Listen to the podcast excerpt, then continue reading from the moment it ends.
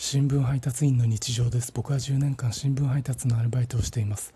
今日朝刊配達中の午前2時45分頃アパートの2階通路部分でタバコを吸っている女性がいました。ザ・おばさんって感じのジ・おばさんって感じの女性でした。午前2時45分にタバコを吸ってたのには驚いたんですけど他に驚いたことは多分あの街で一番。